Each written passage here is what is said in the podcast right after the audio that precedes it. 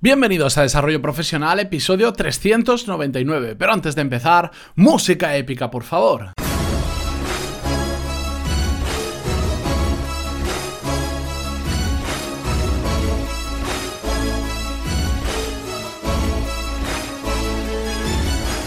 Muy buenos días a todos y bienvenidos a Desarrollo Profesional, el podcast donde hablamos sobre todas las técnicas, habilidades, estrategias y trucos necesarios para mejorar cada día en nuestro trabajo. En el episodio de hoy quiero hablar sobre un tema que la verdad no tenía para nada previsto hacerlo.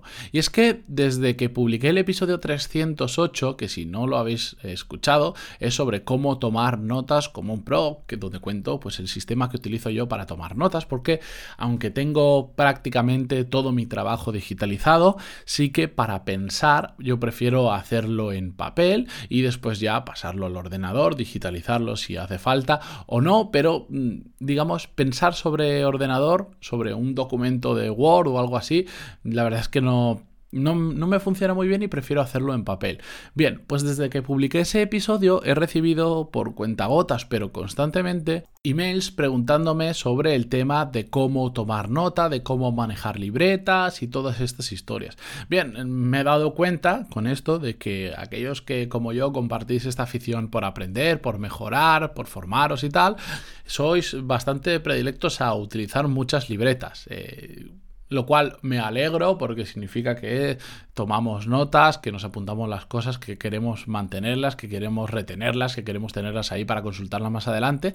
Pero es que esta semana, entre hará entre esta semana y la semana pasada, he recibido además tres emails que estuve a punto de pensar que incluso me estaban troleando porque eran tres emails prácticamente iguales. Menos mal que a varios de los que me enviaron los conocí y, me han escrito muchas otras veces y por lo tanto sabía que, no era un troleo ni nada así.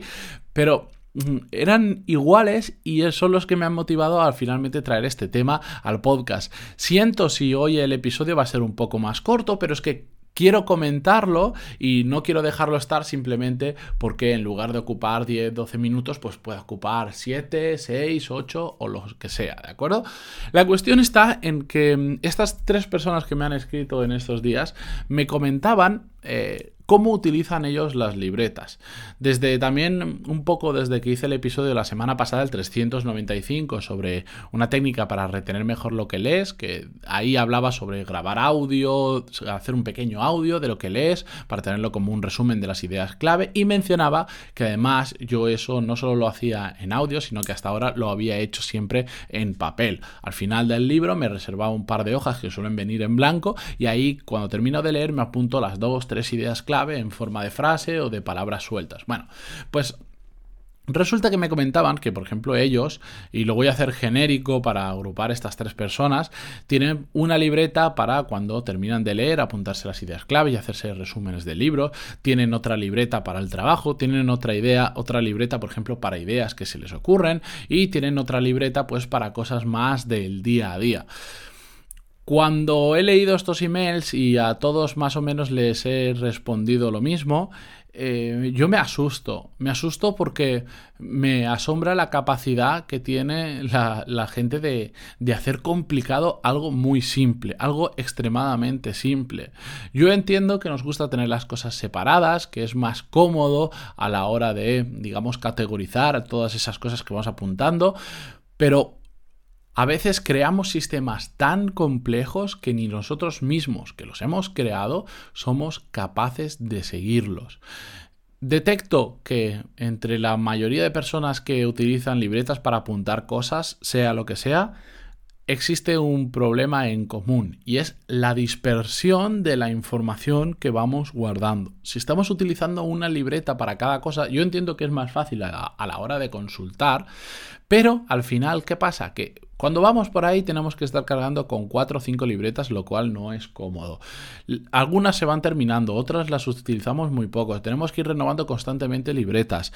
Cuando vamos a buscar información, empieza a hacerse un lío brutal. Entramos en a veces en parálisis por análisis simplemente porque decimos, ¿y esto tendré que ponerlo en esta libreta o tendré que ponerlo en aquella? Parece una tontería, pero eso yo lo he visto en directo, lo he visto de alguien que tardaba más en pensar dónde iba a apuntar que en directamente apuntarlo.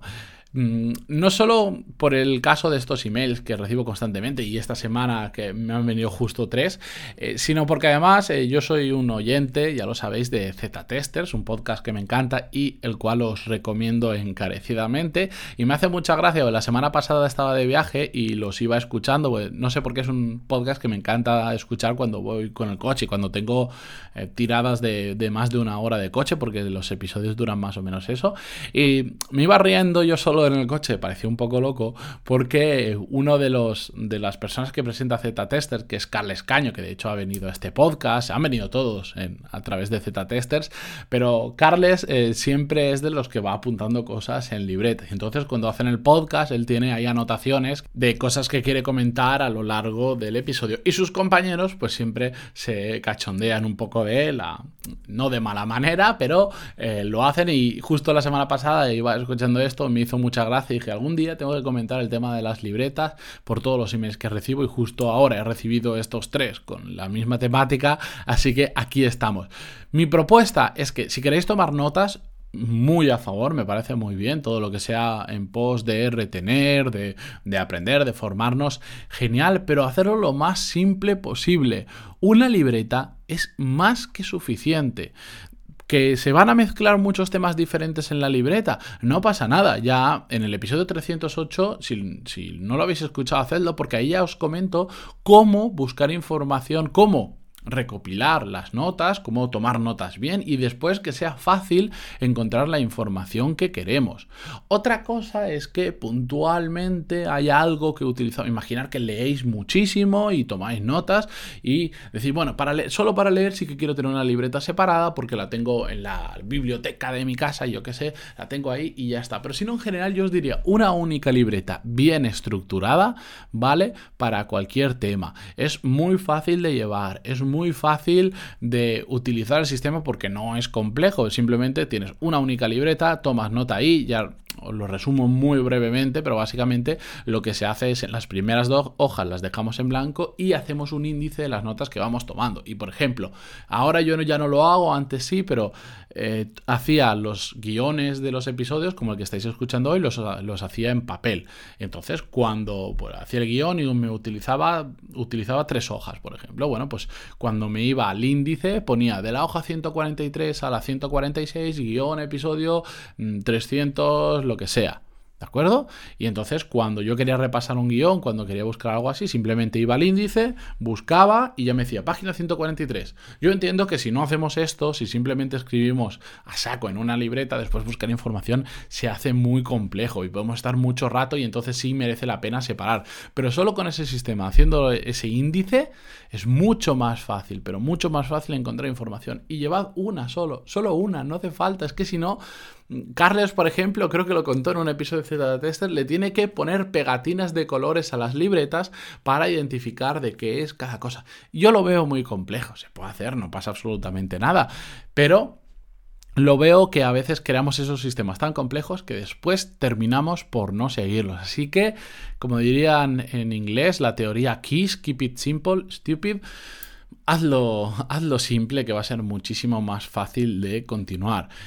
Eso con tomando notas y también es aplicable por eso también quería hablar en el podcast, a prácticamente cualquier cosa que yo os enseñe. Lo repito mucho y sé que a veces demasiado, pero es muy importante. Al final todo lo que yo cuento a lo largo de todos estos episodios, mañana ya el 400, por cierto, ya hablaremos de eso, pero todo lo que cuento al final tenéis que trasladarlo y adaptarlo a vuestra forma de hacer las cosas, pero de forma simple. Todo no es trasladable, no funcionan todos los trucos, todos los consejos en todas las áreas profesionales, soy consciente de ello y no pasa nada, pero si lo trasladáis que sea de forma simple y adaptado a como vosotros hacéis las cosas, porque igual, tal cual lo hago yo, a vosotros os resulta muy complejo o no os termina de cuadrar y por lo tanto al final no lo vais a terminar utilizando.